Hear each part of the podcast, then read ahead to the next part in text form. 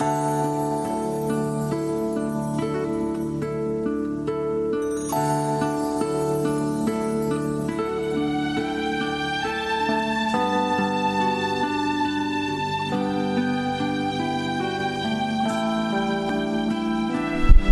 bienvenidos. 9 de la mañana, aquí nuestro momento que parece ser ineludible por una cuestión de necesidad que tenemos no solamente de programación, sino de necesidad de comprender muchos aspectos en la vida. Y hoy seguramente uno más, ayudados por 1 Pedro capítulo 1 versículos 6 al 9, donde leo en lo cual vosotros os alegráis, aunque ahora por un poco de tiempo, si es necesario, tengáis o tengan que ser afligidos en diversas pruebas.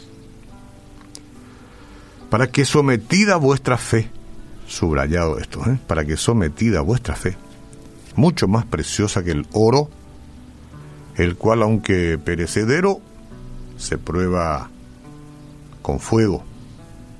El oro se prueba con fuego la fe no es perecedera. Se halla en alabanza, gloria y honra cuando se ha manifestado Jesucristo. Se ha hallada en alabanza, gloria y honra cuando se ha manifestado Jesucristo. La prueba, prueba de nuestra fe. A quien amamos sin haberle visto. Este es un gran, un gran asunto cuestionado por mucha gente, pero nosotros amamos sin haberle visto en quien creyendo, aunque ahora no lo hemos visto, no lo vemos, nos alegramos con gozo inefable y glorioso, obteniendo el fin de la fe, que es la salvación de nuestras almas. Muy bien, gracias Señor por estas palabras. Y debemos decir que a nadie le gusta la adversidad. Yo no conozco a alguien que diga, quiero que amanezca para tener absolutamente y solamente adversidad. Eh, no, no, de ser posible, todos queremos evitarla. Pero si somos creyentes en Jesús, porque hay creyentes en muchas cosas, si somos creyentes en Jesús, en Dios, las dificultades y el sufrimiento son valiosos. Ahí ya empezamos a verlo desde una perspectiva diferente. El sufrimiento eh, y las dificultades que se nos presentan son valiosas porque pueden fortalecer la fe y puede demostrar que nuestra fe es genuina. Si no enfrentamos alguna clase de turbulencia, de dificultad, de lucha, de prueba, entonces nuestra fe no es, no es puesta eh, a, a prueba.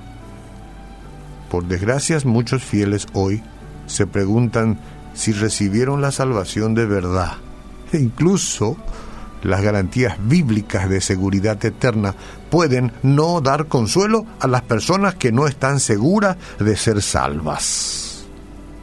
De no estar seguras de ser salvas.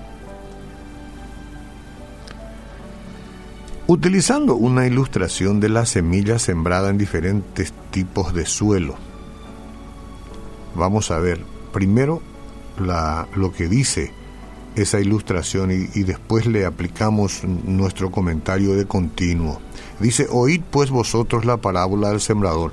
Cuando alguno oye la palabra del reino y no entiende, viene el malo y arrebata lo que fue sembrado en su corazón.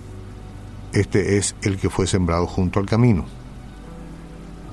El que fue sembrado en pedregales este es el que oye la palabra y al momento la recibe con gozo, pero no tiene raíz en sí, sino que es de corta duración nomás. Pues al venir la aflicción, justamente, o la prueba, o la persecución por causa de la palabra, tropieza y a otra cosa.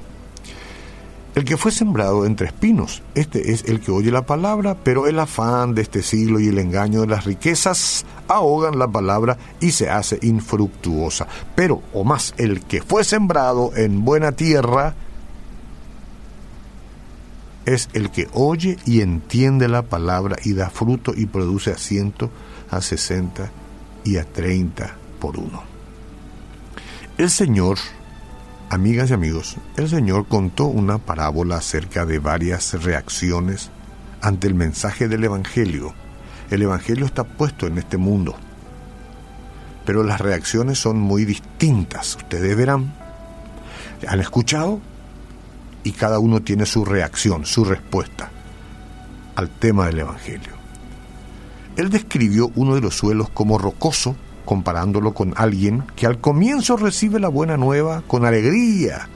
Ah, lo vemos ahí, con mucha alegría, con emociones llenas, pero al encontrarse con pruebas se aleja. Si esto es el comienzo, ¿cómo será el final? decía el peregrino en la obra de Juan Bunyan. Porque la confianza superficial en Cristo a menudo se desvanece cuando es puesta a prueba por las dificultades. Entonces uno se, eh, dice, ¿de verdad creía? No, no creía de verdad, creía superficialmente. Por el contrario, Pedro dice que cuando los creyentes fieles se ven acosados por las pruebas y permanecen firmes en Cristo, su fe demuestra ser genuina. Por eso es importante la prueba. El resultado es la confianza en su salvación. Y con cada nueva prueba crecen la seguridad y la confianza en Cristo. Su perseverancia continúa porque es el fruto de la salvación fruto de la salvación que demuestra que permanecen en Él. La Biblia dice, yo soy la vid, vosotros los pámpanos, el que permanece en mí y yo en Él, este lleva mucho fruto, porque separados de mí nada podéis hacer. Juan 15:5. Eh, bueno, bendito sea Dios. Por eso es que podemos regocijarnos a todos aquellos que nos escuchan siempre a diario aquí en la radio, cualquiera de nosotros, y nos ven firmes, fijos por muchos años, cada uno en su vida particular con cierto altibajo, seguramente alguna sombra y muchas luces, o lo que sea, y que nos ven regocijados aún en nuestros sufrimientos, deben saber que es porque sabemos en quién hemos confiado Dios nos aseguró nuestra salvación, pues. Y nos conforma a su imagen, pues. Saber esto debe darnos esperanza y aliento para avanzar en el proceso de santificación, porque tenemos confianza en que nuestra salvación se perfeccionará con la resurrección de nuestros cuerpos, allá en su momento. Ahí se perfeccionará nuestra salvación. Estamos salvos, pero veremos la perfección allá. Por eso, amigas y amigos todos, que soportáis diferentes tipos de pruebas, no os alejéis, no se marchen, no abandonen la fe. Si hasta el momento ah, esa convicción es superficial, vamos a echar raíces más profundas. Y la próxima vez que enfrentemos problemas, vamos a recordar que Dios quiere que sepamos que su salvación es genuina. Así que aferrarse a Cristo es lo que conviene. Y seguir confiando en Él cualquiera sea la circunstancia. Así lo haré Jesús, así lo haré.